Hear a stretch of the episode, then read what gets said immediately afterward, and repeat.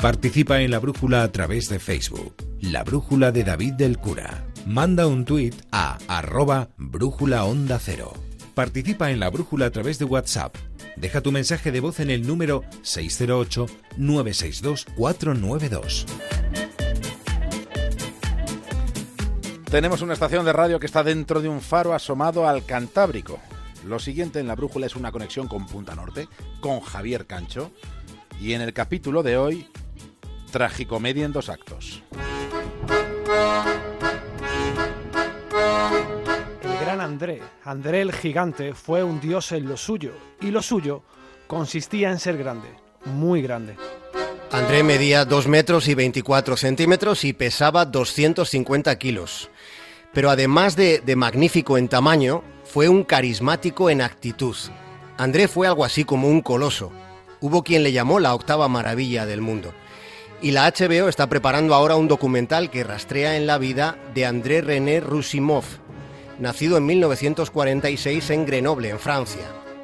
Una de las ocupaciones de este personaje legendario fue la lucha libre. Su voluminosa presencia le permitía ser tan diferente que fue único.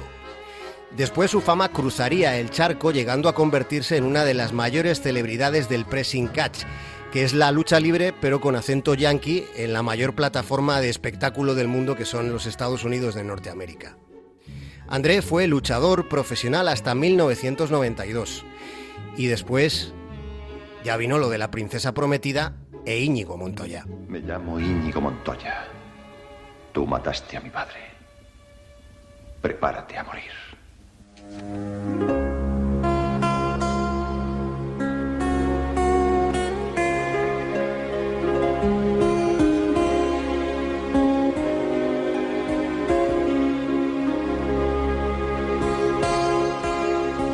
Fue de André, una de las frases sin duda míticas de la historia del cine, pero André, interpretando al gigante Fezzik, también tuvo sus momentos en La Princesa Prometida. Íñigo, ¿dónde estás?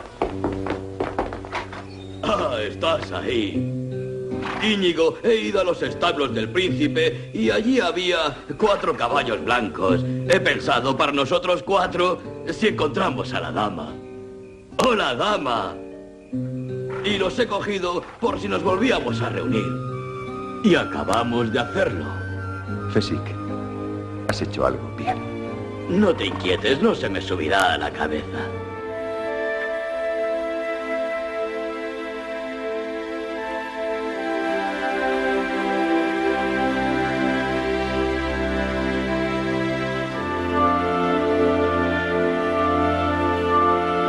De haber interpretado al gigante Fezzik, el éxito no se le subió a la cabeza, aunque se dejó ver en otras producciones cinematográficas.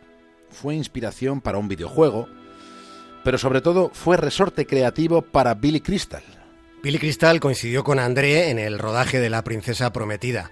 Billy quiso que su personaje, el milagroso Max, fuera una mezcla de su propia abuela y de un entrenador que tuvieron los Yankees, un tipo llamado Cassie Stengel.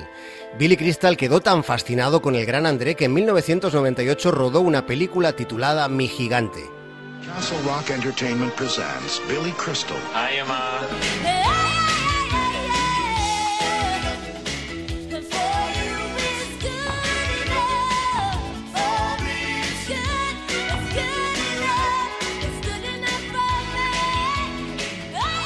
André fue también uno de los reclamos de este videoclip que suena, de Cindy Lauper. André era una de esas personas con una bondad tan enorme que se hacía querer casi nada más empezar a conocerle. Pero la historia de André comienza mucho antes de que fuera conocido en todo el planeta. Y además de ser conocido, fue muy querido por esa mínima parte del planeta que tuvo la suerte de conocerle en primera persona.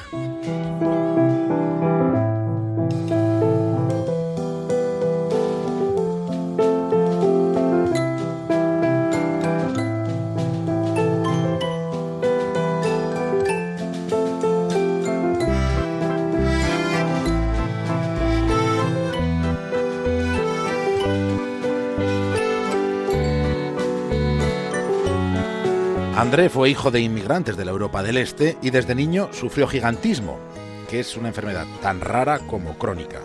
Está causada por una secreción excesiva de la hormona del crecimiento, es producida por la glándula pituitaria. Con 12 años, André ya medía un metro con 92 centímetros y pesaba 110 kilos.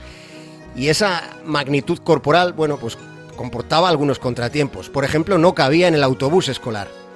Y sus padres no tenían coche.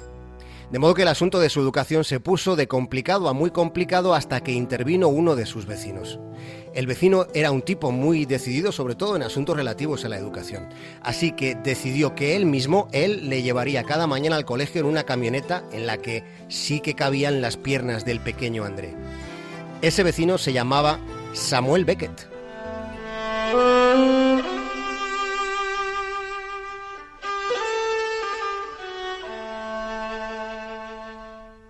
Samuel Beckett estaba sentado al borde de la cama, con las manos apoyadas en las rodillas y unos anteojos entre los dedos.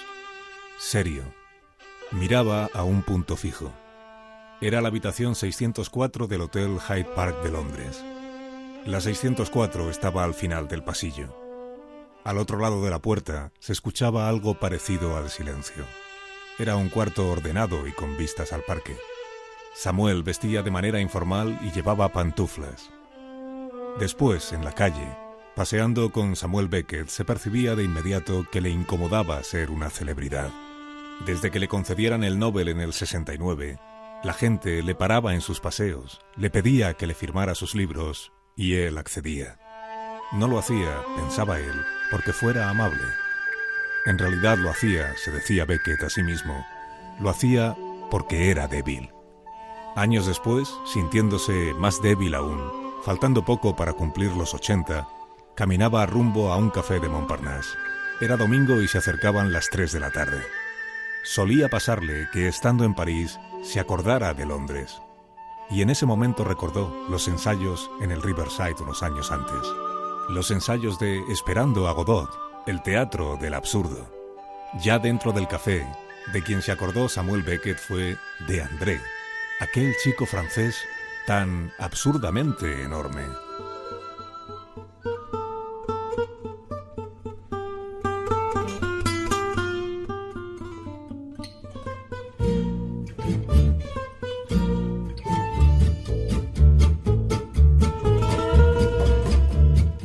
A André, con esa altura descomunal, hasta el alcohol tardaba en subirse a la cabeza.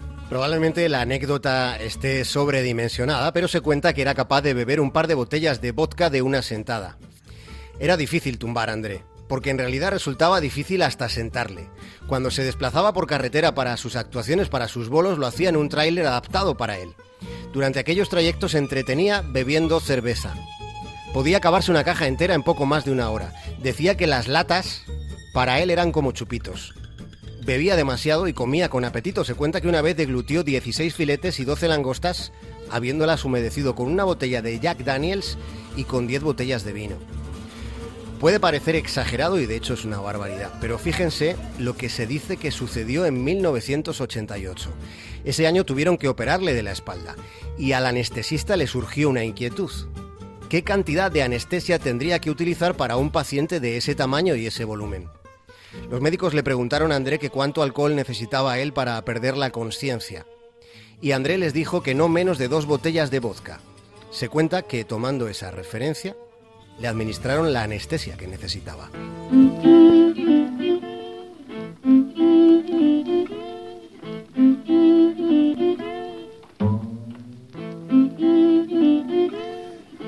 Era capaz de hacer grandes proezas, entrenándose una quincuagésima parte de lo que entrena Cristiano Ronaldo. Levantaba el lateral de los coches con una mano. André era un forzudo de los de antes. Su último día en este mundo fue durante una fecha soleada del invierno del 93.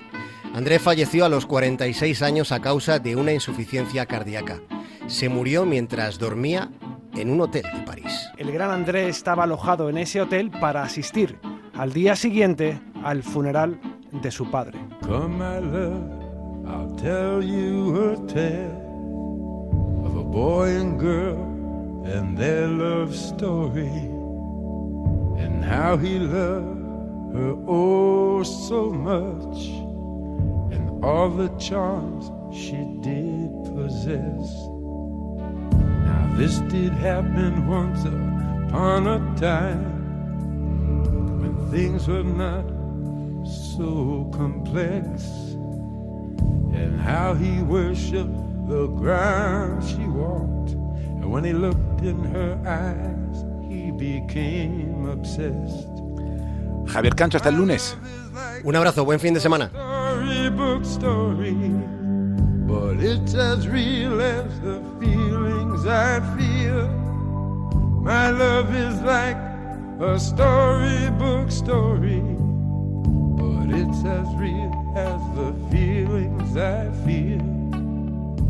It's as real as the feelings I feel.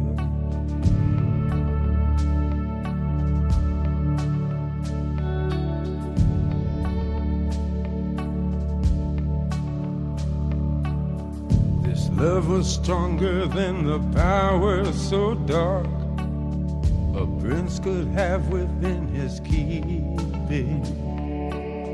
His spells to weave and steal a heart within her breast, but only sleeping. My love is like a storybook story, but it's as real as the feelings I feel. My love is like storybook story, but it's as real as the feelings I feel. It's as real as the feelings I feel.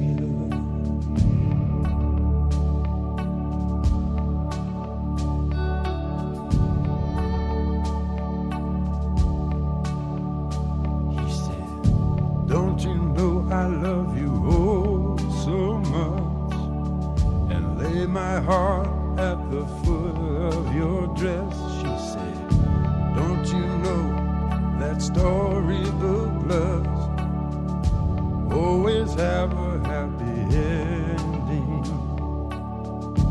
Then he swooped her up just like in the books, and on his stallion they rode away. My love is like a storybook story, but it's as real as the feelings feel. My love is like a storybook story, it's as real as the feelings I feel. It's as real as the feelings I feel.